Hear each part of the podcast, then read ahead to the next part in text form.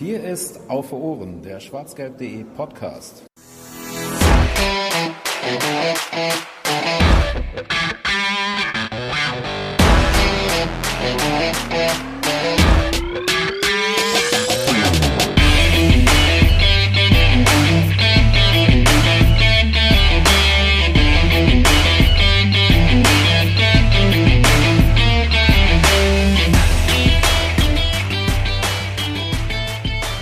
25.07. oder der 26.07.2021 könnte als Feiertag in meine persönliche BVB, in meine persönliche jüngere BVB-Laufbahn äh, eingehen, denn der BVB hat einen zweiten Stürmer verpflichtet. Halleluja!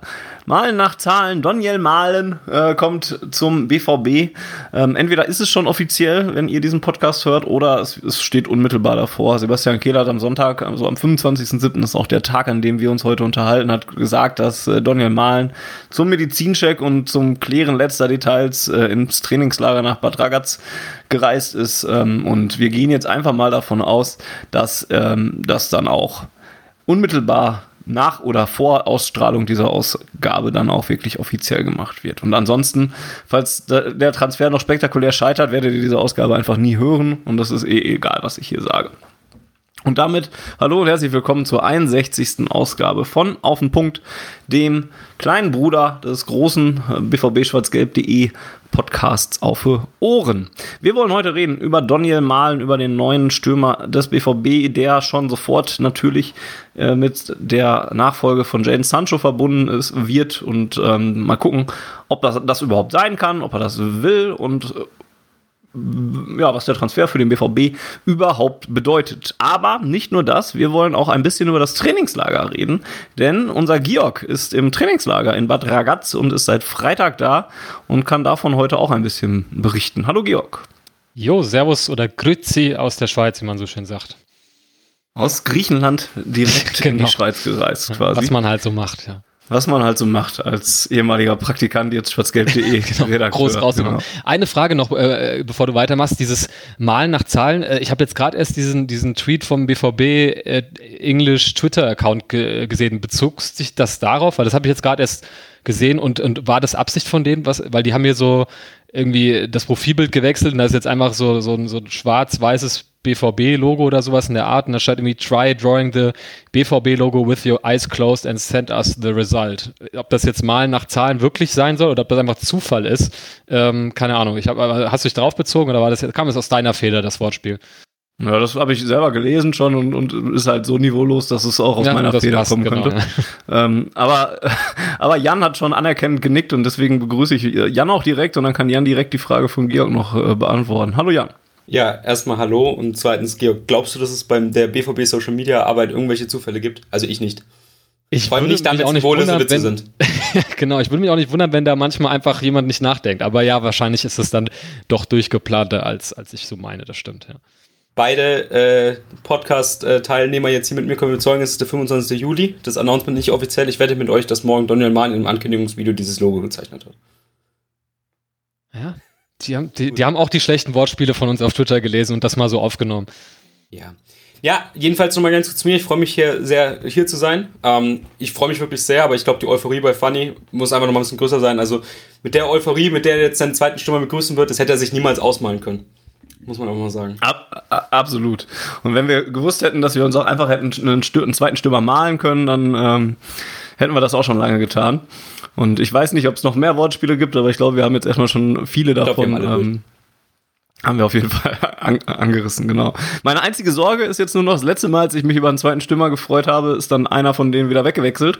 Psch, psch, ähm, psch, deswegen hoffe ich mal nicht, dass sich da an der Personalie Erling Haaland noch was ändert äh, im Laufe dieses Sommers. Ähm, ja, Georg, Du bist seit Freitag in Bad Ragaz, habe ich gerade schon gesagt. Es ist ja ein recht kleineres oder im Vergleich zu sonst ein kleineres Trainingslager. Die Fans sind äh, nicht richtig zugelassen, können das halt ein bisschen bei den Testspielen, die es gab, so wie am Samstag in St. Gallen.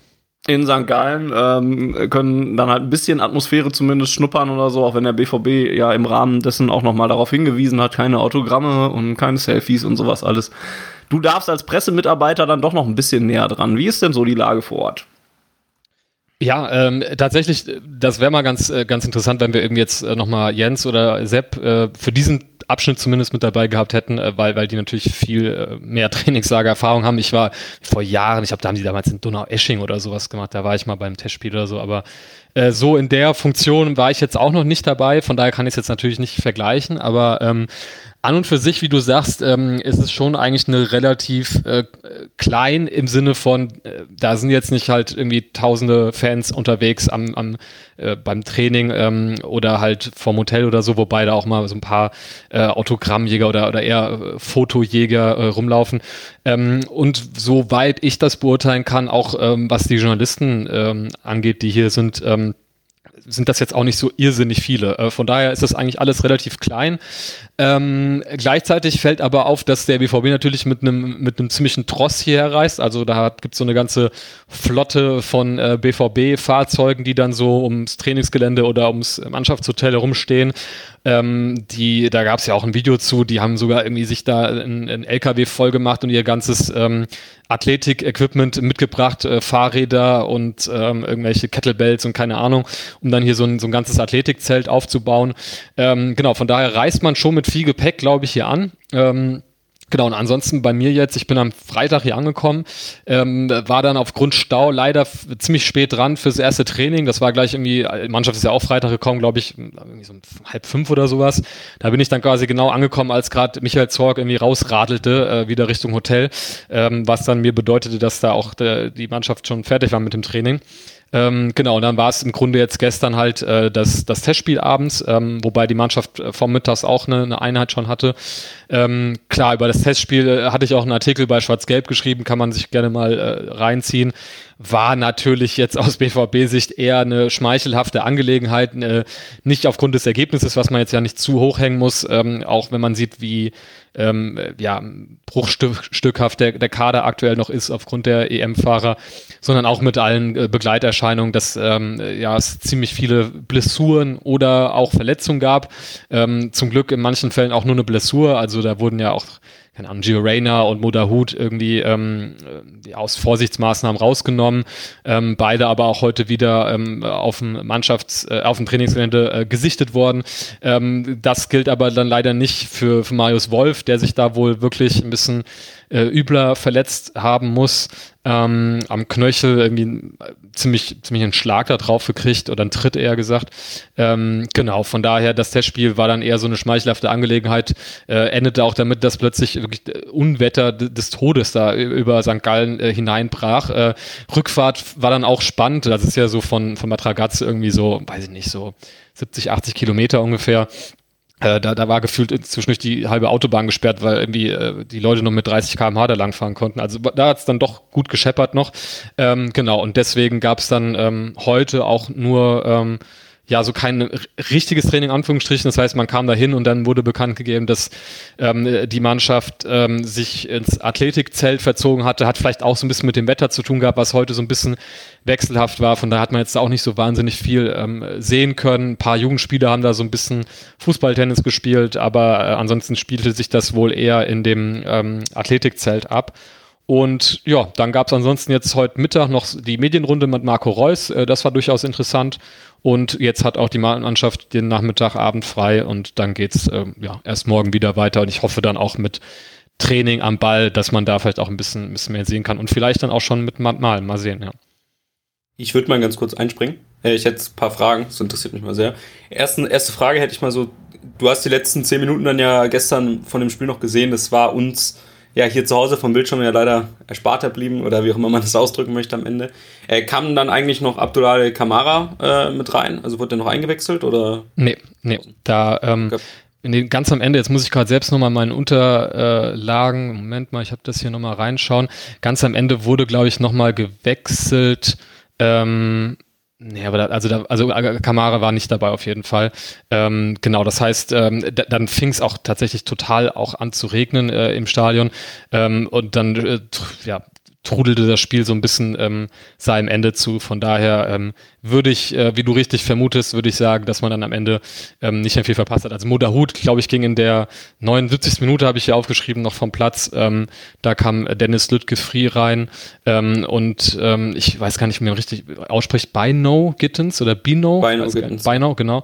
Ähm, der musste ja auch angeschlagen wieder raus, nachdem er erst, erst eingewechselt war ähm, für äh, Marius Wolf dann, der ja auch, also haben sich alle abgewechselt quasi.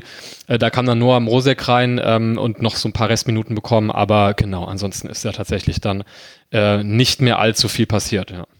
Gibt es da eigentlich schon irgendwas Neues zu Gittens? Also die RN haben geschrieben, ähm, dass er auch nochmal untersucht werden muss, weil der auch scheinbar was aufs Sprunggelenk bekommen hat, aber du hast da auch noch nichts Neues erfahren, oder? Genau, also das ist äh, so ein bisschen die, die, das, das geflügelte Wort hier, dass halt ähm, bei ähm, Gittens und, und Wolf äh, muss man erstmal irgendwie Bildgebung abwarten. Ähm, der BVB hat ja irgendwie auch hier die, die volle medizinische Ausstattung äh, parat, ähm, um quasi, glaube ich, im Hotel dann auch Medizincheck ja von Malen durchzuführen und so. Ähm, genau, das heißt, bei den beiden ähm, gehe ich mal von aus, dass man wahrscheinlich morgen dann was zu hören wird. Und äh, bei den anderen, die da mit so kleineren Blessuren äh, rausgegangen sind, da hat sich da irgendwie auch nichts weiter irgendwie konkretisiert, dass die irgendwie schwierige, schwierigere Verletzungen davon getragen haben. Ne? Ja, letzte Frage noch. Wie machen die Jugendspieler so einen Eindruck auf dich? Also, du hast jetzt ja schon äh, ein paar Trainingseinheiten gesehen. Also, gerade Kamara und Gittens und Lütke Fried, die drei würden mich am meisten interessieren. Und wie klein ist Noah Morsek? So, jetzt habe ich meinen Mute-Knopf nicht gefunden. Ähm, leider habe ich tatsächlich noch gar nicht so viel vom Training gesehen, weil, wie gesagt, Freitag verpasst und, und heute war halt dann nur ähm, äh, Athletiktraining angesagt. Man hat da so vom Weiten, das war halt der Platz auch nebendran, halt nur so ein bisschen äh, Fußballtennis äh, mitbekommen. Äh, das heißt, ähm, Kamara hätte mich natürlich dann auch äh, interessiert, habe ich leider nicht so viel äh, von gesehen, aber ähm, zumindest so die Eindrücke, die ich im, im Spiel gewonnen habe, ähm, da fand ich es tatsächlich auffällig und ähm, der BVB ist ja aufgrund der Abwehrsorgen, die man ähm, aktuell hat, äh, im Grunde ist man ja sozusagen ohne Innenverteidiger äh, gerade, äh, also Profi-Innenverteidiger äh, hier im Trainingslager, weil ähm, Akanji äh, noch nicht da ist, weil Hummels noch nicht da ist und dann auch wahrscheinlich nicht äh, wirklich eingreifen wird im Trainingslager, weil er auch noch ein bisschen laboriert an seiner Knieverletzung, äh, weil Sagadu und Kulibali, über den wir auch noch äh, extra Podcast gemacht haben, äh, die sind ja auch noch gerade an ihrem Comeback am Arbeiten. Und ähm, dementsprechend musste man dann, ähm, hat man ja zwar relativ viele Profis in der ersten Aufstellung gehabt gestern gegen, ähm, gegen Bilbao, aber hat halt ähm, in der Innenverteidigung dann äh, Maloney und äh, Papadopoulos äh, drin gehabt. Und die fand ich tatsächlich ähm, relativ relativ beeindruckend in der Gestalt, dass beide super viel kommuniziert haben.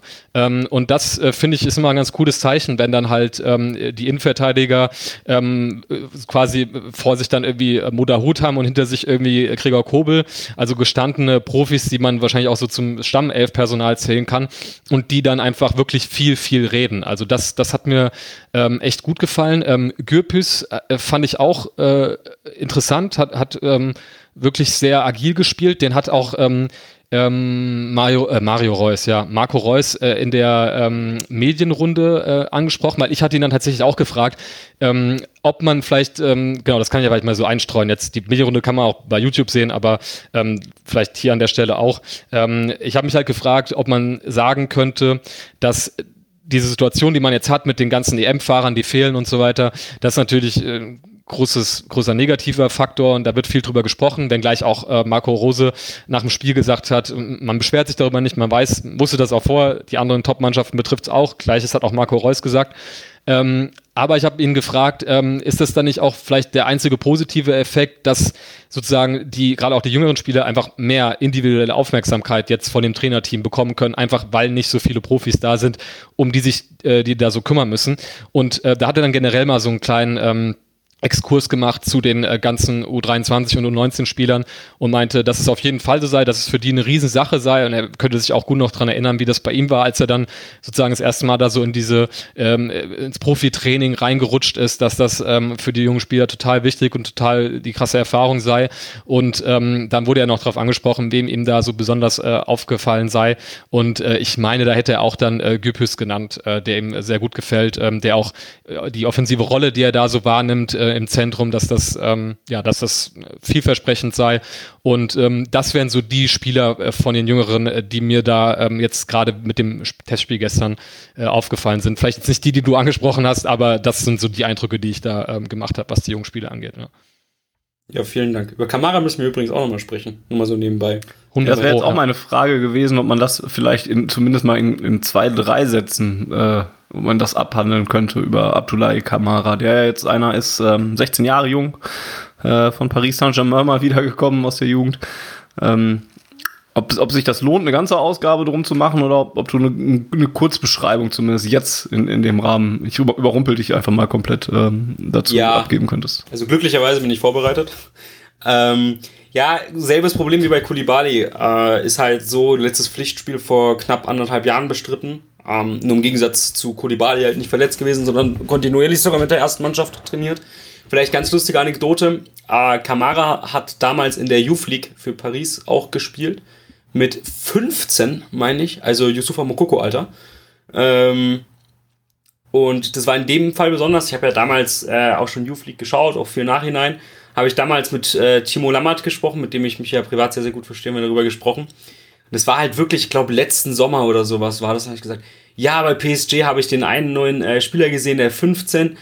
Äh, auch schon wieder krass, dass mit 15 bei PSG in der U19 spielt. Bin ich mal echt gespannt, was es denn wird, ja. Und ein Jahr später äh, ist er jetzt hier beim BVB und da hatte ich noch gar keine Ahnung, äh, was der eigentlich drauf hat. Also das finde ich ganz spannend. Ja, vielleicht. Musst du dir merken, wem er, dir, wem er dir heute nahelegt, so damit wissen wir schon, wer nächstes Jahr zum BVB kommt. Ja. Ich halte die Ohren steif. Ähm, ja, gut, vielleicht zu Kamara. Ähm, ja, also ich wiederhole mich nochmal, kleiner Disclaimer, letztes Spiel ist anderthalb Jahre her, da kann sich sehr viel verändern, vor allem dann, wenn der Spieler auch noch fit geblieben ist. Wenn wir uns jetzt auf den Stand basieren. Ja, ist ein Mittelfeldspieler, der meiner Meinung nach ähm, auch ein sehr weiträumiges Profil hat. Also kommt, fällt natürlich sofort mit seiner Physis auf. Also ist, würde ich schätzen, gute über 1,85 groß, kratzt sogar an 1,90, würde ich jetzt einfach mal schätzen. Vielleicht Georg ihn schon mal in Person gesehen. Hast du ihn in Person gesehen? Nee, noch nicht, aber ich achte mal drauf und schieb das mal morgen ja. hinterher, hoffentlich, wenn ich ihn morgen mal sehe. Ja, okay. Ja, also jedenfalls wird es über die 1,80 definitiv gehen. Äh, retten wir uns mal so. Aber wie gesagt, ich glaube eher in die Richtung 1,90. Verfügt dennoch über eine sehr gute Athletik, äh, sehr gut in dem Sinne, also fällt er jetzt keineswegs in Geschwindigkeit ab. Wie schnell er jetzt am Ende ist, kann ich jetzt nicht genau aussagen von den paar Clips, die ich gesehen habe und die anderthalb Spiele. Äh, wirkte er recht dynamisch für seine Größe. Ähm, ja, würde sagen, normaler Bundesliga-Durchschnitt, vielleicht ein bisschen drüber. Ähm, vom Spielstil her könnte man vielleicht sagen, also ich habe ihn als äh, Shuttler sozusagen äh, ein, äh, ja, für mich jetzt klassifiziert. Vielleicht Shuttler so als Erklärung. Vielleicht kann man da da Hut ganz gut oder das ist wieder so wie Hund und Katze und sowas alles, ja. ja, aber in dem Fall ist es ja kein Typ, sondern es ist ja eine Taktikrolle, ist ja was anderes. Aber nee, nicht, dass wir uns jetzt wieder dahin verlieren. Ja, Shuttler in dem Sinne, also Box-to-Box-Spieler sollte vielleicht was sagen, also der halt in der einen Box im Ballbesitz auftaucht und dann in der anderen. Äh, genau dieselbe Rolle, nur mit dem Unterschied, dass er halt nicht mit in die Box geht. Also er versucht halt im Spielaufbau selber lässt er sich ein bisschen aus dem Mittelfeld nach hinten fallen und holt den Ball und trägt den Ball, halt mit nach vorne. Nur dass er halt im finalen Drittel halt nicht wirklich viel Torgefahr ausstrahlt und er jetzt mit in den 16 oder sonstiges geht das ist so seine Rolle, was ich auch ähm, wirklich, ja, sofort würde, was mir sehr schnell ins Auge gestochen ist, ist, dass er auch wirklich ein sehr gutes Passspiel hat, also auch im strategischen Sinne. Das ist auch aufgefallen. Gegen den Ball recht griffig. Ähm, mehr kann ich da jetzt auch so auf den ersten Blick noch nicht sagen, da fehlt einfach noch Material, aber ich gehe mal davon aus, dass er am Freitag dann spielen darf. Ist es Freitag das Testspiel? Ich glaube Freitag, oder? Freitag oder ja, Der 31. ist der Freitag, der 31. Ja, ich glaube, das müsste. Ja. Ja. Egal, jedenfalls Oder beim nächsten Testspiel ja. so aus. Ja, genau, gegen Bologna. Ja. Da wird er zum Einsatz, Einsatz kommen. Ähm, und wenn ich die Möglichkeit habe, schaue ich auch mal, was es noch so für Material vom letzten Jahr gibt, dann kann ich da nochmal im Detail rübergehen. Und dann können wir da vielleicht nochmal eine extra Aussage, äh, Folge machen. So. Sehr gut. Okay, kommen wir erstmal zu Daniel Mahlen, denn das ist ja das, wofür ihr, liebe Zuhörerinnen und Zuhörer, wahrscheinlich eingeschaltet habt. Ähm, ja, das ist ein interessanter Spieler, den man bei der Europameisterschaft zum Beispiel sehen konnte. Da hat er ja für die Niederlande aktiv gegen den Ball getreten, hat die vier Spiele auch mitgemacht. Äh, dabei zwei Vorlagen ähm, zum Beispiel. Ähm, Vorlagen gemacht. Jetzt das langweilige Verb. Äh, was anderes fällt mir nicht ein. Ist 22 Jahre jung, ähm, noch 1999 geboren, also noch im letzten Jahrtausend. Aber auch das werden ja langsam weniger Spieler, weswegen ich mich auch immer älter fühle, aber da komme ich nicht mehr raus. Ähm, ist relativ klein, 1,79 groß, ähm, also für, für so einen Mittelstürmer zumindest, aber wahrscheinlich müssen wir da auch drüber reden, ob er so der klassische Mittelstürmer überhaupt ist. Ähm, ja, und hat relativ beeindruckende Statistiken, wenn man sich die mal so anguckt. Das ist ja dann auch das, was Marco Reus dann, glaube ich, auch in der äh, Medienrunde noch gesagt hat, ähm, dass, dass seine Werte für sich sprechen, wenn wir uns jetzt zum Beispiel seine äh, holländischen Werte insgesamt angucken, hat er da 81 Spiele in der Eredivisie gemacht und dabei 40 Tore geschossen, 18 Tore weiterhin vorbereitet.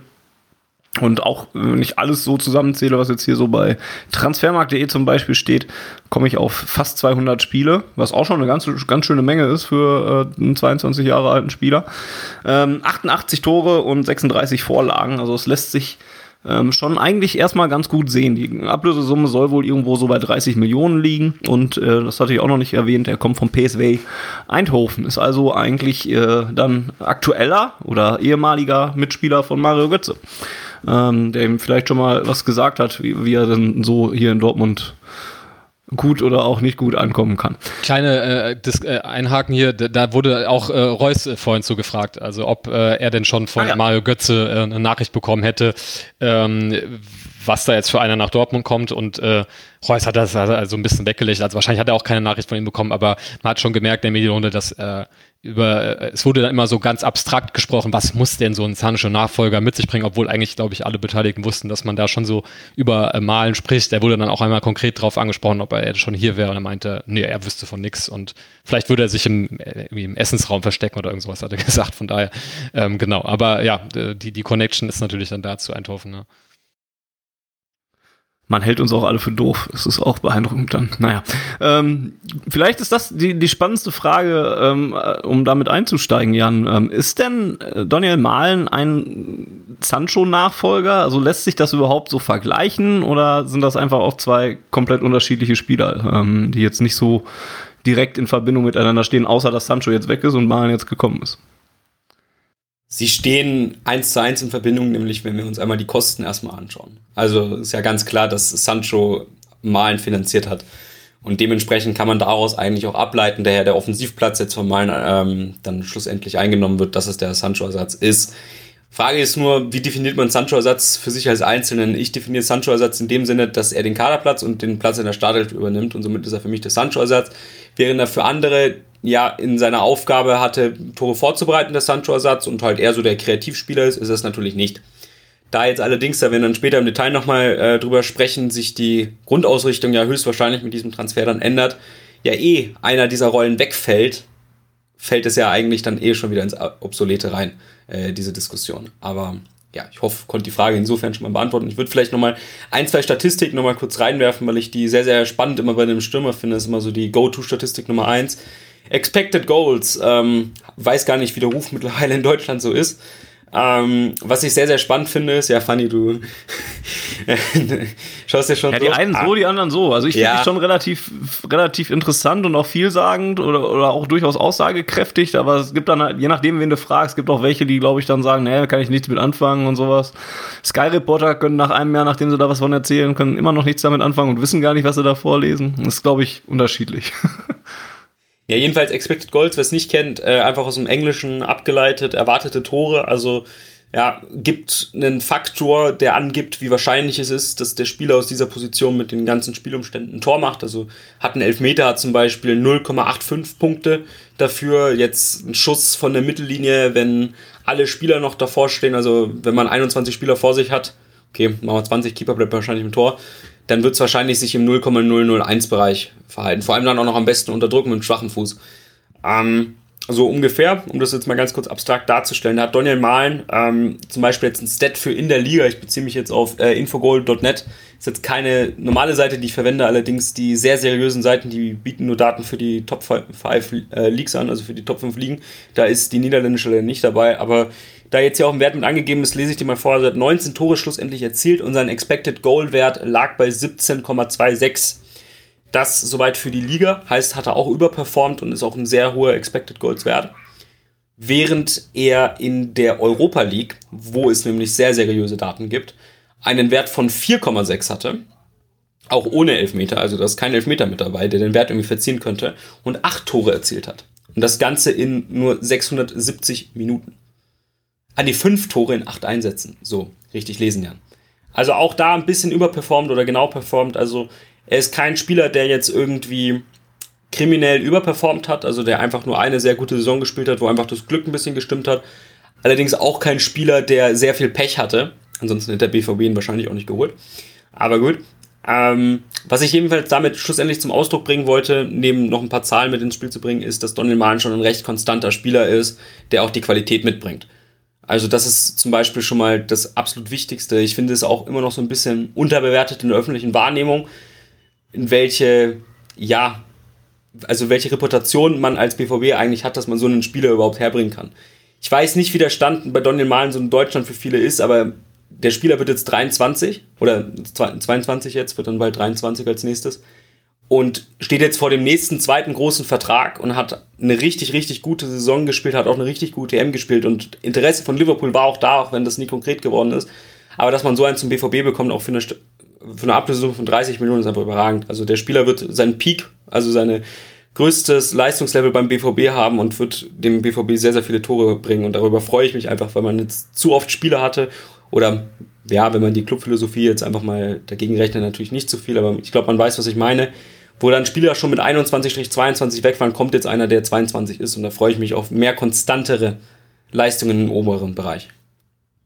Ähm, die Frage jetzt, ähm, ob und inwieweit man ihn quasi als Sancho-Nachfolger sehen kann, bezieht sich ja dann wahrscheinlich auch vor allem ähm, auf, auf Position. Ähm, wenn man sich das ja so ein bisschen hier anguckt und, und sich die Daten da, da reinzieht, dann ähm, hat er natürlich vor allem als, als Mittelstürmer gespielt. Ähm, ich glaube, bei der EM ist er auf, auf links außen äh, aufgelaufen, ähm, beziehungsweise das ist halt auch so eine Position, die er dann ähm, wahrscheinlich so am, was ich hier so an Statistiken sehe, am zweithäufigsten äh, bekleidet hat. Ähm, was sagt das denn so über den Spieler aus, wenn man sagt, okay, oder man sieht, dass er vor allem natürlich als Mittelstürmer irgendwie eingesetzt wird, aber offensichtlich auch ähm, als Außenstürmer oder Außenspieler oder Flügelspieler, wie man das nennt, da auch irgendwie ähm, ja produktiv war. Ähm, kann man das oder hilft das irgendwie genauer zu verstehen, was uns da irgendwie für, für einen Fußballer erwartet? Ja, also es ist vielleicht erstmal ganz wichtig zu erklären, nur weil er links außen gespielt hat, heißt es jetzt nicht, dass er genau derselbe. Ich weiß, dass du das weißt, Georg, aber vielleicht allgemein dass er jetzt derselbe Spielertyp ist wie ein Jaden Sancho, weil er auch auf dem linken Flügel spielen kann. Also da sind die Instinkte völlig anders, während ein Jaden Sancho sich über den linken Flügel ein bisschen in die Mitte fallen lässt und dort versucht, den Ball zu halten, um ihn dann mit einem, äh, ja, mit einem Pass Richtung 16er irgendwie vorzulegen, sucht halt ein Daniel Malen von links außen den Weg hinter die Kette und hat halt einfach nur einen anderen Punkt, wo er so zu seinen Läufen in Tiefen ansetzt. Vom Instinkt her ist Daniel May ganz klar ein Goalscorer, während Jane Sancho ein Vorbereiter war. Also das ist vielleicht schon mal der elementare Unterschied.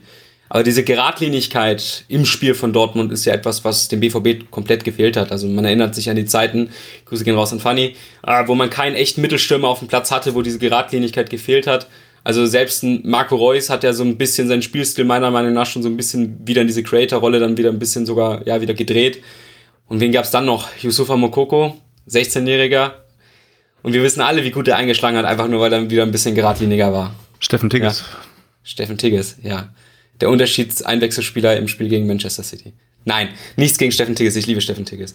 Ähm, gut. Ja, zu Daniel Mahlen zurück. ähm, wir haben es schon angesprochen mit der Position. Es ist vielleicht ganz wichtig äh, zu erwähnen, die besten Leistungen hat Daniel Mahlen immer im Doppelsturm äh, gebracht. Das ist vielleicht aus dieser Hinsicht ganz wichtig, weil das schon mal zeigt, dass Daniel Mahlen höchstwahrscheinlich bei Borussia Dortmund neben Erling Haaland im Doppelsturm spielen wird.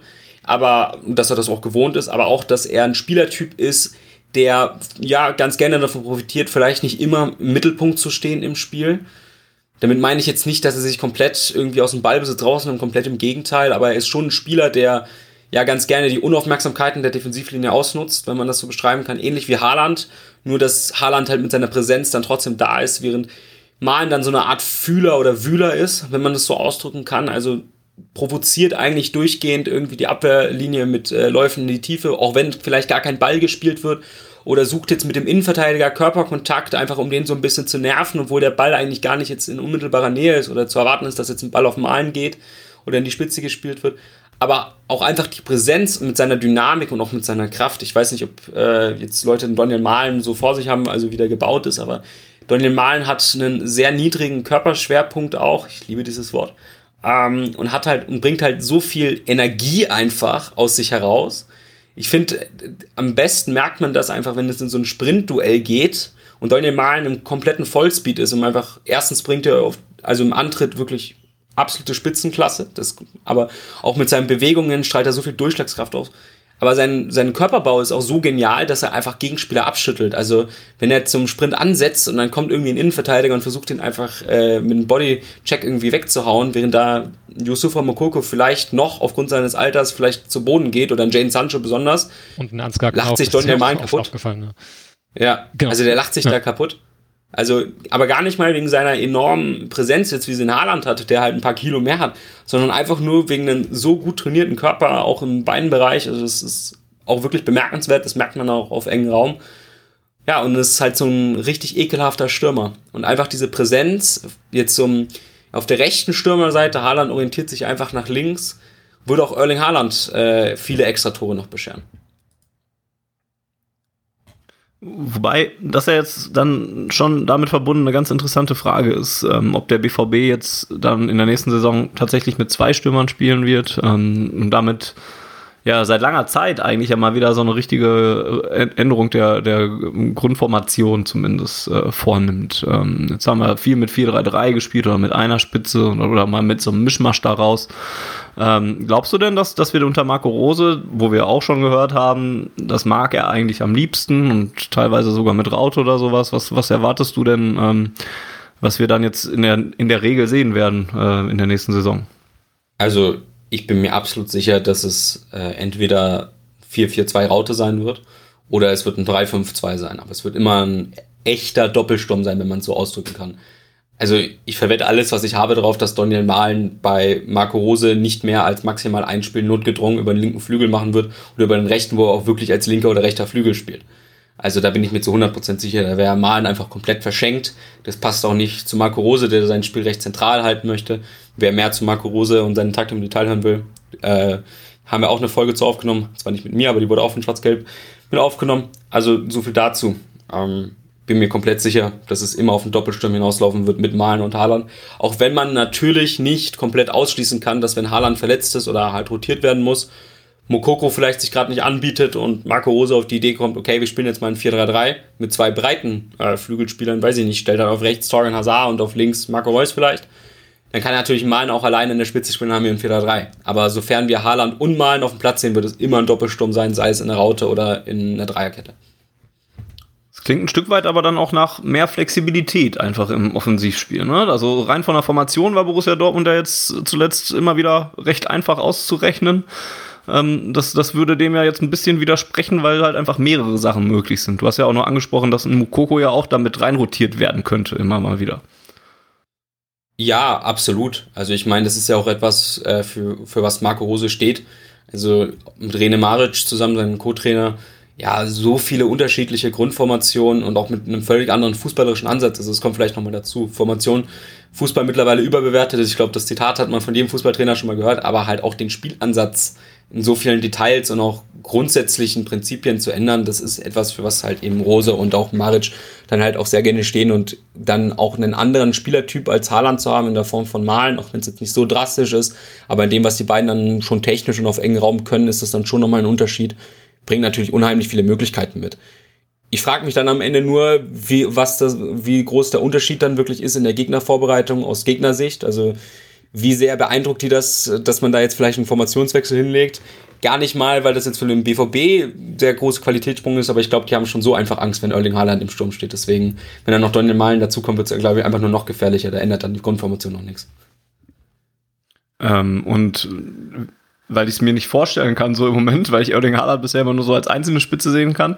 Wie würdest du das einschätzen? Wie kann der auch mit jemandem harmonieren, wenn noch neben ihm einer vorne im Zentrum steht? Ich muss jetzt aufpassen, dass ich es jetzt nicht zu kompliziert erkläre. Aber ich habe ja schon eingangs ähm, erwähnt, dass ich glaube, dass Haaland halt einfach enorm von diesem äh, Wechsel profitieren wird, einfach aus dem Grund. Wenn man sich ja Haalands Spiel anschaut, ist ja klar, der hat ja nur einen linken. Also Haaland absolute Weltklasse, aber der rechte Fuß reicht vielleicht für die zweite Bundesliga, um es jetzt mal äh, eine kleine Hyperbel zu formulieren. Ähm, dementsprechend ist es ja so, die ganzen Tore von Haaland fallen ja so in der linken Hälfte des 16ers, um das jetzt mal so zu veranschaulichen. Und dadurch sorgt es halt ganz viel dazu, dass die Innenverteidiger, die dann gegen Haaland spielen, natürlich dann einfach versuchen, den Passweg einfach auf den linken Fuß für Haaland zuzumachen. Das hat man sehr, sehr gut in beiden Spielen gegen Köln, finde ich, gesehen. Da hat man das nämlich ganz schlau gemacht. Es war ja zweimal eine Dreierkette. Heißt, man hatte dann auch noch wirklich die Überzahl da am 16er und konnte halt Haaland einfach nur diesen einen Raum zu machen. Ähm, und hat halt dadurch einfach Haaland komplett aus dem Spiel genommen. Äh, das Tor gegen Köln dann ja in der Rückrunde war ja auch kein typisches Haaland-Tor dann. Also falls jetzt jemand sagt, okay, der hat gegen Köln getroffen, das Argument zählt nicht. Aber so grundsätzlich in dem Spiel. Und wenn jetzt ein Daniel Mahlen noch auf der anderen Seite dazu ist, also man stellt sich das jetzt einfach so vor, BVB im Angriff, ähm, Ball ist irgendwo auf der linken Seite bei, sagen wir mal, Rafael Guerrero. Und orientiert sich ein Haaland natürlich in seinen linken Raum, während sich ein Mal im rechten Raum orientiert. So, jetzt habe ich gerade das erste Beispiel schon angeschnitten. Normalerweise hätte sich jetzt die Abwehrkette einfach nur auf Haaland konzentriert äh, sobald der Ball dann ein bisschen näher am 16er ist, sorgen sie halt einfach nur dafür, dass Haaland den Ball nicht auf den linken Fuß bekommt. Und natürlich trotzdem noch schwer, weil Haaland da einfach das Weltklasse-Timing hat und das dann einfach mal trotzdem ja, gekonnt zu ignorieren. Wenn dann allerdings noch ein Daniel Malen auf der anderen Seite steht, ist es ganz einfach so, dass die Innenverteidiger schon automatisch erstmal noch ein Auge mehr auf die rechte Seite haben müssen, weil dieser ja auch wirklich unmittelbar auf derselben Höhe wie äh, Haaland stehen wird. Was schon mal dafür sorgt, dass es auch ein enormer Stresstest einfach für die Konzentration ist zieht die Innenverteidiger natürlich auch mal ein bisschen weiter auseinander. Allerdings bringt es da halt auch tatsächlich mehr Variabilität rein. Es ist dann nämlich so, dass ein Guerrero dann nicht nur den Ball Richtung Haaland den, auf den linken Fuß spielen kann, sondern er kann auch einmal auf die rechte Seite nochmal rüberpassen und dann spielt ihn Jude Bellingham oder Marco Reus auf Daniel Malen. Also das kann genauso passieren.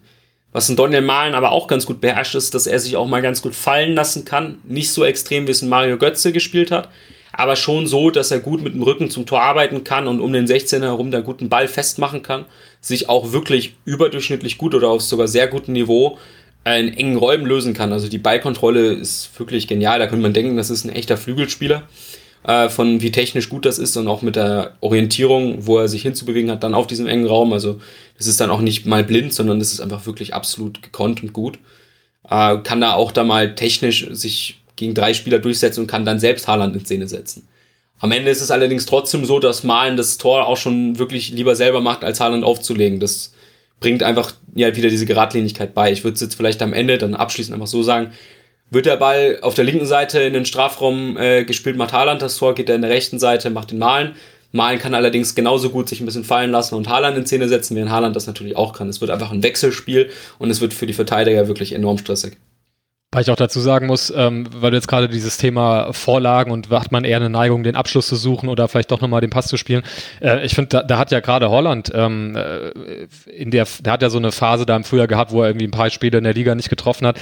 Ähm, und ich fand, da hat er ähm, noch mehr Klasse eigentlich als Fußballer bewiesen, weil er da einfach ganz, ganz vielen Situationen immer die richtige Entscheidung getroffen hat. Da hat er, glaube ich, einmal Reus ein richtig geiles Tor aufgelegt. Ähm, und das finde ich, ähm, das macht dann ihn äh, vielleicht auch gerade in der Kombination dann auch nochmal sehr reizvoll oder diese Kombination reizvoll, äh, dass Holland, glaube ich, obwohl man ja immer mit diesem absoluten äh, Tor, äh, ja, dieser Wucht und dieser Torgefahr und so verbindet, dass der ja, sorry, ähm, dass der durchaus auch äh, ein, Auge hat in den entscheidenden Situationen, vielleicht doch nochmal den, dem Mann irgendwie in Szene zu setzen, der vielleicht noch einen Ticken besser positioniert ist. Von daher könnte ich mir das dann auch dahingehend ähm, ganz, ganz reizvoll vorstellen, tatsächlich. Ja.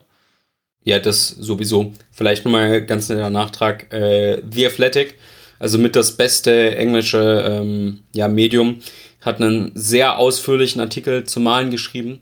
Ähm, was ich da sehr, sehr interessant fand, ist, also Daniel Malen ist ein ja enorm zielstrebiger Stürmer. Allerdings ist es auch so einer, ohne jetzt äh, irgendwas Böses über ihn sagen zu wollen, ist halt einfach jeder eine andere Persönlichkeit.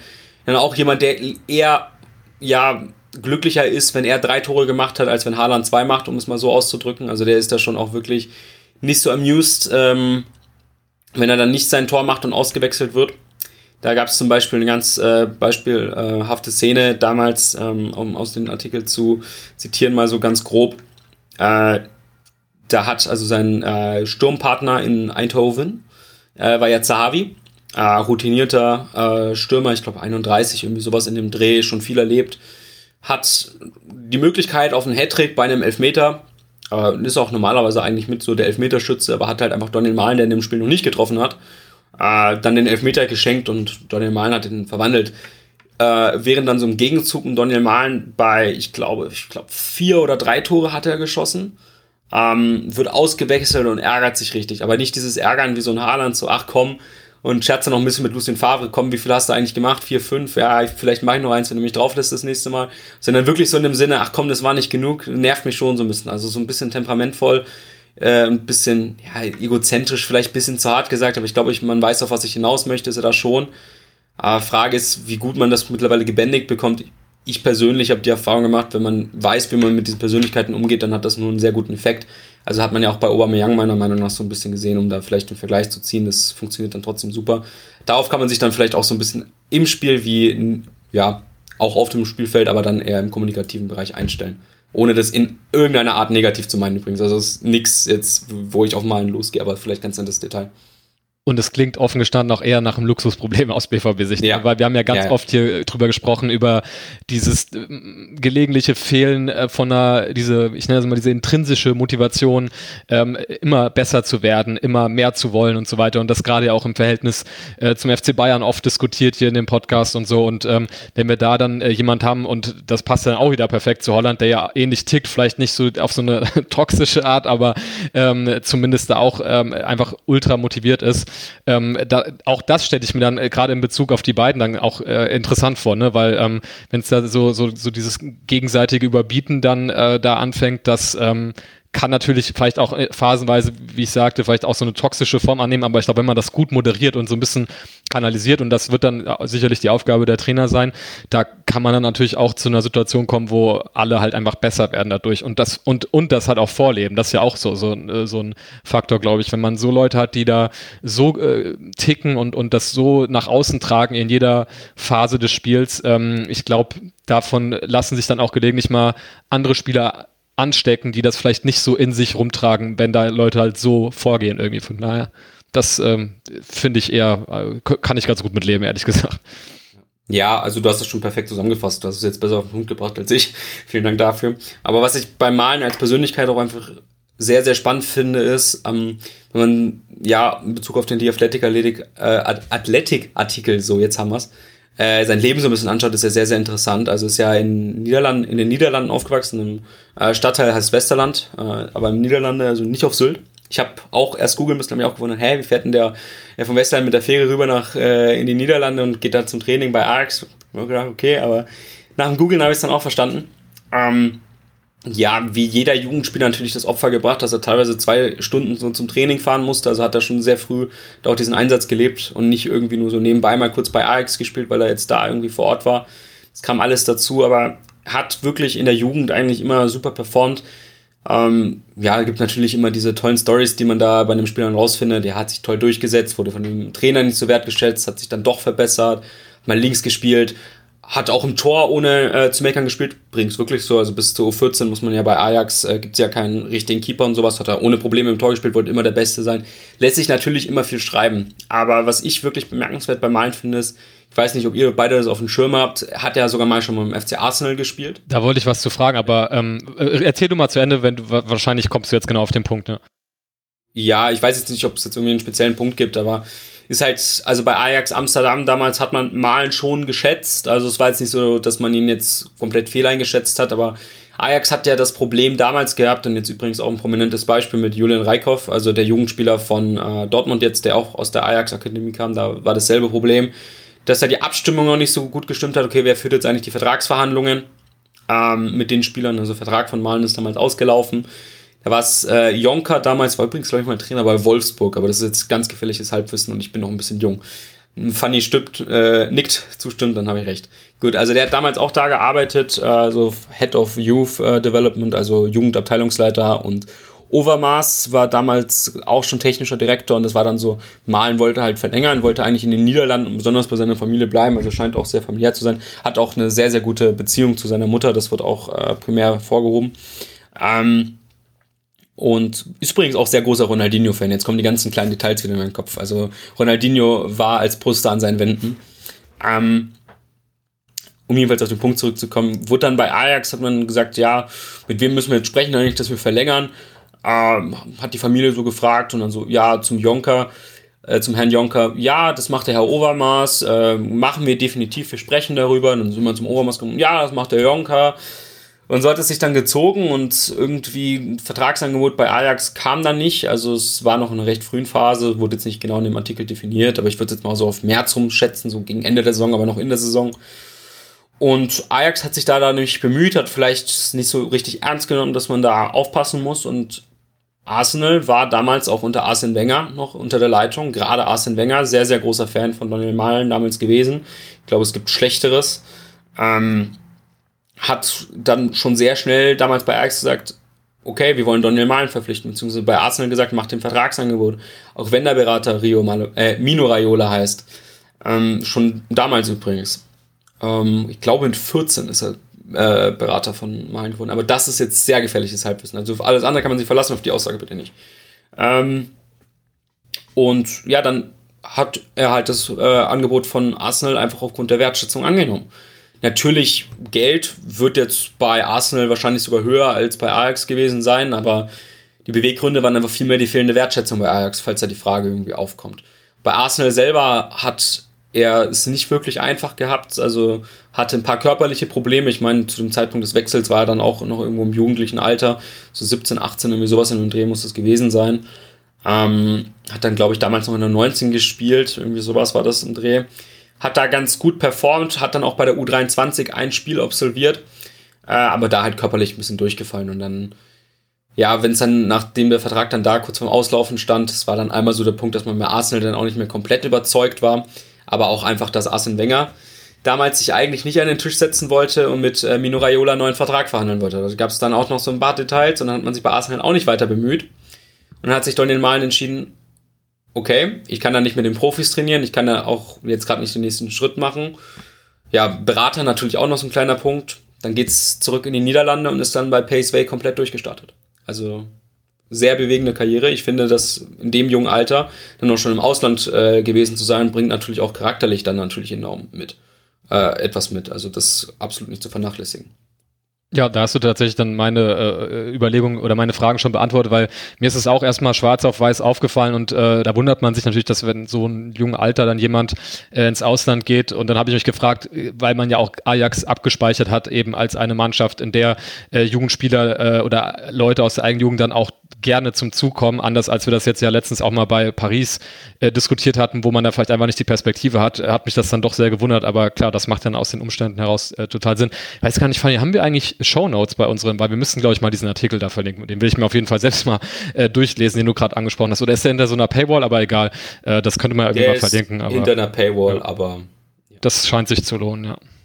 Aber der Volker, wenn er das hört, dann verlinkt er das bestimmt. Ansonsten müssen wir ihm das nochmal extra schreiben. Grüße. Volker dann nochmal. Schöne Grüße an Volker an der Stelle ähm, für die Technik. Ähm, ja, also es klingt alles ja dann doch wirklich nach einem zweiten Stürmer. Ähm, ich habe ja lange danach geschrien und wir haben das nochmal häufig äh, äh, hier auf den Tisch gepackt, dieses Thema. Ich habe aber immer wieder dann halt auch dann das Gegenargument gekriegt, nicht hier in, innerhalb des Podcasts unbedingt, aber ähm, auf Social Media zum Beispiel, ähm, dass man ja Mukoko hätte. Und dass es ja halt nun mal auch ein Problem ist, wenn man dann Mukoko jetzt auch noch einen zweiten Stürmer quasi davor setzt. Ähm, Glaubst du, dass das ein Problem werden könnte oder ist es vielleicht sogar gut, jemanden zu haben, den man da mit rein rotieren kann, ähm, wenn äh, ein, ein Malen da jetzt einfach nur noch eine weitere Option ist für die, für die Sturmspitze und gerade wenn es ja dann vielleicht sogar zwei äh, Optionen auf dem Feld gibt für äh, auch einen Yusufa Mokoko?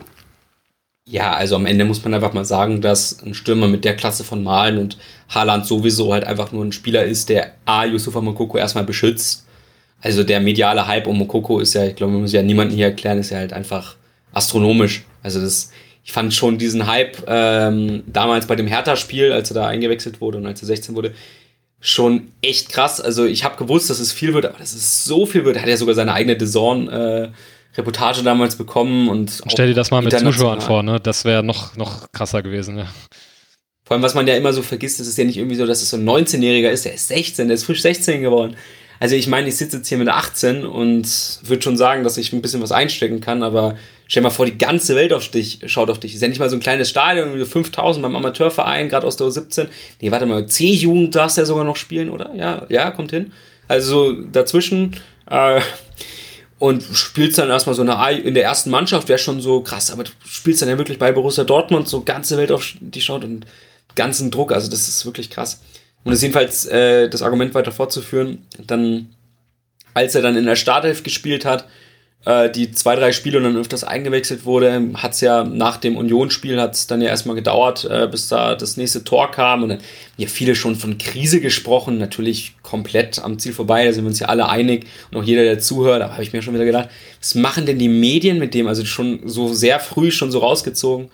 Äh, und daraus kann man was sagen, dass so ein Daniel Mahlen und so ein Haaland ist übrigens auch einer der Gründe, warum ich Haaland diesen Sommer niemals abgeben würde, weil egal wen du danach als Stürmer holst, selbst wenn es Ronaldo ist, äh, die Medien würden sagen, Yusufa Mokoko muss jetzt den nächsten Schritt machen.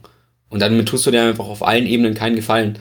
Wenn du jetzt noch mit Malen einen hast, der dann halt noch zusätzlich meiner Meinung nach 15 bis 20 Tore mindestens in der Bundesliga garantiert, sofern da nicht verletzungstechnisch oder spielerisch jetzt irgendwie ein ganz großer Wurm reinkommt, äh, ist es halt einfach jedes einzelne Tor weniger, was Mukoko hätte schießen müssen laut der Medien.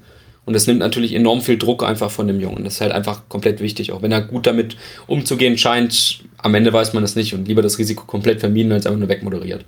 Also das kommt schon mal dazu. Um dann vielleicht noch auf die Spielzeit einzugehen. Am Ende muss man ja sagen, Mokoko ist ja eigentlich Stürmer Nummer drei. Wenn ich die Raute aufstelle, würde ich noch Torgen Hazard da auf der Halbposition äh, mir sehr gut vorstellen können. Aber wenn wir jetzt immer nach echten Stürmern gehen, wäre er ja die Nummer drei. Wir haben jetzt schon letztes Jahr gesehen, wie eng der Terminplan ist. Wir haben auch letztes Jahr gesehen, wie schnell sich ein Erling Haaland dann trotz überragender Fitness dann nochmal ganz schnell für vier bis sechs Wochen verletzen kann. Äh, wir haben den DFB-Pokal, wir haben eine Champions League, wir haben wieder unendlich viele Spieltage. Wir haben wahrscheinlich nächstes Jahr leider auch wieder mehr Nationalmannschaftsfußball und keine Länderspielpausen, die komplett wegfallen. Also da kommt nochmal mehr Belastung zu da wird Mokoko definitiv auf seine Minuten kommen. Also es wird auch in den vierstelligen Minutenbereich gehen, sofern da keine äh, Verletzungen dazukommen. Und es ist komplett ausreichend. Also bin auch sicher, dass Mokoko nächstes Jahr sogar auf äh, eine zweistellige Anzahl an Toren wettbewerbsübergreifend kommen wird. Und das ist vollkommen ausreichend. Dann wie das nächsten Sommer nach dem höchstwahrscheinlichen Haaland-Abgang aussieht, müssen wir nochmal schauen. Ich finde den, find den Zeitpunkt nicht ideal. Ich hätte mir gewünscht, dass Haaland dann einfach nur in Bezug auf Mokoko dann nochmal ein Jahr extra da wäre. Ich glaube, das würde dann ideal aufgehen, aber das ist schon mal äh, der Punkt dazu. Für Stürmer sind gesorgt, Fanny, keine Sorge, alles gut. Ah, Und zur Not Steffen Tigges. Genau. Ja, in der Champions League dann gegen Real Madrid oder sowas. Das klappt bestimmt. What could possibly go wrong? Aber ich glaube, mit Daniel Mahlen geht wahrscheinlich erstmal nicht ganz so viel schief. Das klingt alles sehr vielversprechend und ähm, damit würde ich versuchen, so langsam einen Schleifchen an diese Ausgabe zu machen. Ähm, es sei denn, Jan hat noch irgendwelche Punkte, die er sich im Vorhinein äh, vorgenommen hatte, die er gerne unterbringen wollte und die er bisher noch nicht konnte. Ja, hat sich jetzt noch nicht so angeboten. Ähm gibt jetzt vielleicht nicht die ideale Struktur in den zwei, drei Sachen, die ich jetzt noch ansprechen möchte, aber es ist vielleicht noch ganz interessant für den, der sich da so ein bisschen ins Detail verliebt. Äh, Daniel Mahlen passt natürlich auch einfach in dem Sinne halt einfach ideal äh, zu Marco Rose und Borussia Dortmund, einfach damit, dass er mit seiner enormen Dynamik und Durchschlagskraft auch einfach gegen den Ball sehr viel machen kann. Also hat ja auch bei Roger Schmidt einer der ja wirklich pressing intelligentesten Trainern äh, gespielt und wurde da auch gut ausgebildet. Also hat da sehr viel mitgenommen. Bei Rose ist das Pressing-Niveau auf demselben. Ähm, also da wird die Umstellung ähm, eigentlich fast gar nicht vorhanden sein. Vielleicht ein, zwei Laufwege anders. Er hätte es auch gelernt, in der Doppelspitze anzulaufen und mit zwei Stürmern aller Halland und Malen äh, anzulaufen, äh, wird für das Rose-Spiel einfach ein Traum sein. Also das vielleicht nochmal dazu. Also das ist auch eine sehr wichtige äh, weitere Hinzufügung da zum Stürmerpersonal, weil Marco Reus fehlt halt einfach mittlerweile leider so ein bisschen diese komplette Dynamik gegen den Ball, auch wenn ich finde, dass das immer noch von der Technik und von der Antizipation überragend macht, aber dieses Tempo beim Anlaufen bringt er dann halt einfach nicht mehr mit oder sollte sich vielleicht auch einfach sparen aus Verletzungsgründen. Äh, gar nicht abwertend gemeint, aber ich glaube, man weiß, was ich meine. Ähm, das vielleicht schon mal dazu, was einfach noch sehr viel mitbringt. Dann vielleicht noch als weiteres ist es halt auch einfach genial, dass äh, Malen dann halt auch schon die Erfahrung mitbringt. Also das ist jetzt kein Spieler, wo man dann erstmal über vier bis sechs Spieler dann erstmal schauen muss, okay, äh, kommt er jetzt mit dem Druck klar? Ähm, es ist Daniel Mahlen, das wir schon vorhin angeschnitten, vielleicht so ein bisschen aus der in Anführungsstrichen Charakteranalyse ja raus ableiten hätte können. Einer, der den Druck eher nochmal pusht, wie ich finde. Also man kann da wirklich mit Instant Impact hoffen und das ist halt einfach das, was man nach dem Sancho-Abgang braucht. Bisschen Fragen habe ich dann halt einfach noch, wie es äh, mit der Chancenkreierung aufgeht. Das ist jetzt nicht das direkte Thema dieser Folge, aber man wird halt sehr von Rafael Guerrero, Julian Brandt und natürlich auch äh, von Marco Reus ein Stück weit abhängen, auch wenn ich Reus in der Formation in einer etwas anderen Rolle sehe, aber gerade über die linke Seite Guerrero und Brandt muss dafür kommen. Vielleicht um den Bezug zum Malentransfer noch zu finden. Es wäre vielleicht gar nicht schlecht, wenn man noch so einen weiteren Kreativspieler findet, der vielleicht nicht wie Guerrero und Brandt so noch vielleicht eine Linie weiter hinten, sondern eins weiter vorne spielt. Das wäre vielleicht perfekt. Dann ist man da auch von den Profilen nach dem Malentransfer komplett abgesichert. Aber selbst so glaube ich, dass das sehr gut aufgeht. So viel nochmal dazu.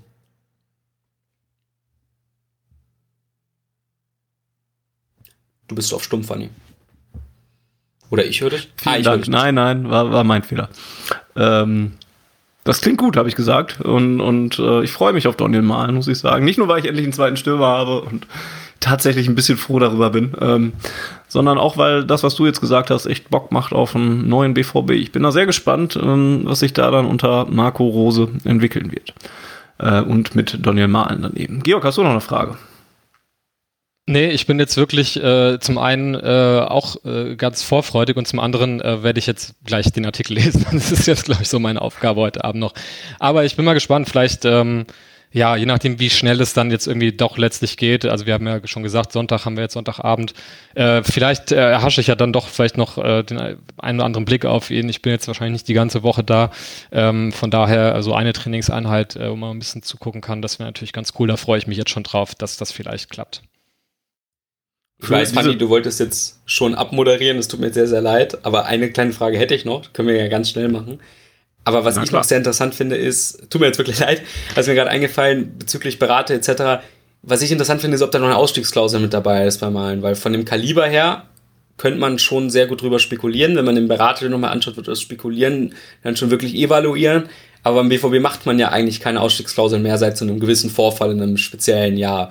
Haaland sehe ich da als absolute Ausnahme, wurde ja auch so kommuniziert, äh, inoffiziell. Bisher keinerlei Medienberichte, aber ich bin da wirklich gespannt, ob da noch was auf zukommt. Ich würde ganz ehrlich eigentlich meine Hand dafür ins Feuer legen, dass es keine mit dabei ist und maximal eine mündliche Absprache. Aber da bin ich mal gespannt, was da noch am Ende dazu kommt. Vielleicht, was man ja, vielleicht einer die Frage hatte. Was man, also, was man ja gehört hat, ähm, boah, ich weiß jetzt auch gar nicht, wer das berichtet hat, am Ende äh, äh, repliziere ich jetzt irgendwelche Bildsachen oder so, aber ähm, die Vertragslaufzeit, so wie ich äh, gehört habe hier irgendwie oder aufgeschnappt habe, soll ja äh, ziemlich lang sein, also mit einem relativ langen Vertrag ausgestattet werden. Ähm, klar, das hat jetzt, heißt jetzt natürlich auch nichts, wenn es dann irgendwie nach zwei Jahren eine Ausstiegsklausel gibt, das äh, widerspricht jetzt dem Ganzen natürlich nicht. Ähm, aber es klingt ja zumindest nach einem Commitment, ähm, äh, worauf sich irgendwie beide Seiten irgendwie einigen konnten. Äh, von daher, ja, das ähm, ich hoffe, dass wir nicht wieder in diese, diesen Vorfall, den du ansprichst, äh, zu kommen, dass wir sehr überrascht werden von solchen äh, Klauseln. Aber ähm, äh, in der heutigen Zeit wird man das ja wahrscheinlich dann irgendwie über Ecken dann doch äh, mitkriegen und das wird dann schon irgendwie rauskommen, falls dem der Fall sein sollte. Ich würde es vom Gefühl her tatsächlich auch so ähnlich sehen, ähm, weil erstens der BVB das ja echt deutlich kommuniziert hat und Haaland hätte man ja, so wurde es dann ja auch immer gesagt, hätte man halt ohne Ausstiegsklausel halt nie gekriegt.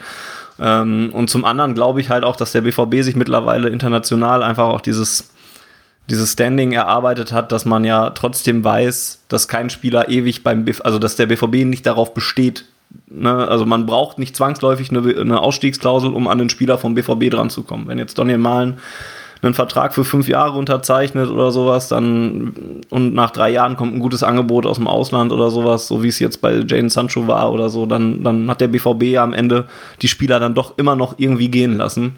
Meistens sogar mit einem ganz guten, ähm, also zumindest in der jüngeren Vergangenheit, meistens mit einem ganz guten Outcome. Ähm, und deswegen kann ich mir auch vorstellen, dass es nicht unbedingt so notwendig ist an der Stelle. Ähm, und hoffe auch, dass wir uns da jetzt nicht mit auf auf die Nase legen mit diesen Aussagen und er in zwei Jahren für 10 Millionen aus Ablösesumme dann doch irgendwie woanders hingeht. Ähm, ja, für äh, Informationen aus dem Trainingslager, Georg, wo ist dein Twitter-Account nochmal? Ähm, pitche ihn jetzt. Ja, äh, C-Georgios, G-E-O-G-I-O-S, ähm, genau. Oder halt das meiste schreibe ich dann äh, doch über den Schwarz-Gelb-Account. Von daher, wenn ihr da reinfolgt, da seid ihr dann gut informiert, hoffentlich. Ja. Oder so rum. Sehr gut, genau. Und ansonsten bleiben wir natürlich am Ball. Ähm, 85 Millionen haben wir für Jane Sancho gekriegt, jetzt ziehen wir 30 Millionen davon ab. Äh, für Daniel Mal bleibt immer noch ein bisschen was übrig. Also könnte auch durchaus sein, dass wir irgendwann uns nochmal zusammensetzen und über die nächste Personalie beim BVB reden. Ähm, die Gerüchteküche brodelt ja weiterhin. Ähm, das schauen wir uns dann aber an, wenn es wirklich so weit ist. Vielen Dank in die Schweiz äh, an Georg. Schöne Grüße und äh, weiterhin äh, viel Spaß im Trainingslager. Ja, vielen Dank. Ich melde mich, wenn es was äh, zu berichten gibt.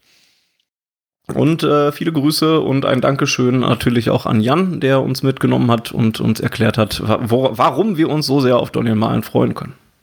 Sehr gerne, Dankeschön. Und ja, das wäre die 61. Ausgabe von Auf den Punkt, Malen nach Zahlen. Ähm, die nächste große Zahl äh, im Auf Ohren Kalender steht am Donnerstag, glaube ich, an. Da erscheint dann nämlich Auf Ohren 100. Und äh, nehmt euch ein bisschen Zeit, falls ihr mal jetzt in Urlaub fahrt oder so oder in die Schweiz oder aus der Schweiz zurück oder weiß der Geier was. Das ist ein bisschen länger geworden. Nicht nur, weil Jens dabei war, sondern weil wir uns die Spielerzeugnisse ein bisschen genauer angeguckt haben und wir so ein bisschen über jeden einzelnen Spieler der vergangenen Spielzeit geschaut haben äh, und geredet haben darüber. Äh, drei Stunden ungefähr müsst ihr euch Zeit nehmen. Kommt dann auch in der kommenden Woche in euren Podcatcher. Gut, das soll es gewesen sein. Ähm, ja, ich glaube, das war's. Und Georg darf äh, Herr BVB sagen, bestimme ich jetzt an der Stelle einfach. Macht's gut, bis zum nächsten Mal. Tschüss. Und Herr BVB.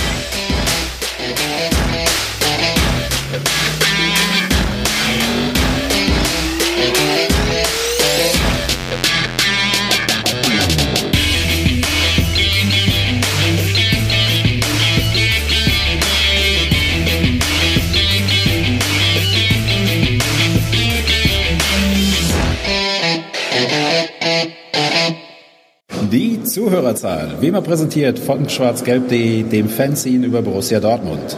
Auf Ohren bedankt sich bei 19.009 Zuhörern ausverkauft.